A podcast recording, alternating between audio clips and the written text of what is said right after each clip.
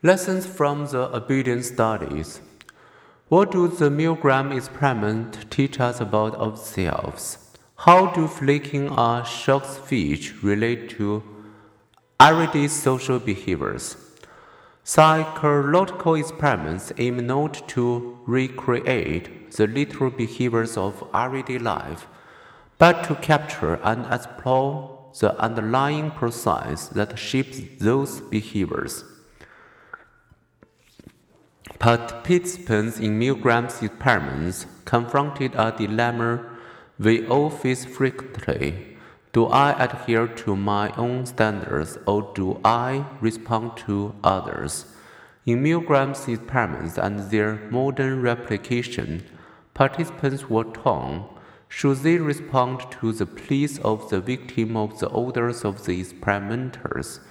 Their Moral sense wants them not to harm another, yet it also prompted them to obey the experimenter and to be a good research participant.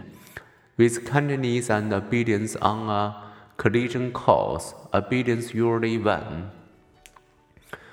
These experiments demonstrated that the strong social influences can make people conform to falsehoods or capitulate to cruelty. Milgram saw this as a fundamental lesson of this work. Ordinary people, simply doing their jobs, and without any particular hostility on their part, can become agents in a terrible destructive process. Focusing on the endpoint, 450 volts of someone's real life violence, we can hardly comprehend the inhumanity. But we ignore how they get there in tiny increments. Milgram did not entrap his teacher by asking them first to zap learners with enough electricity to make their hair stand on end. Rather, he explored the foot in the door effect beginning with a little trickle of the electricity and escalating step by step. In the mind of those throwing the switch, the small action becomes justified, making the next act tolerable.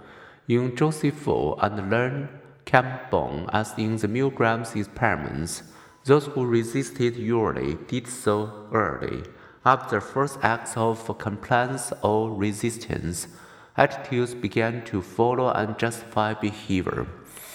So it happens when people succumb gradually to evil. In any society, great evils often grow out of people's compliance with lesser evils. The Nazi leaders suspected the most German civil servants would resist shooting or gassing Jews directly, but they found them surprisingly willing to handle the paperwork of the Holocaust.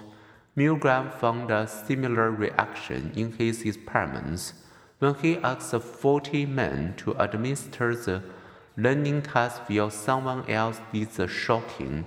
93% compelled. Cruelty does not require devilish violence.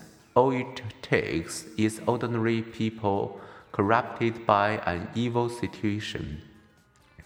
Ordinary student may follow order to his initiatives into their group. Ordinary employees may follow order to produce and market harmful products.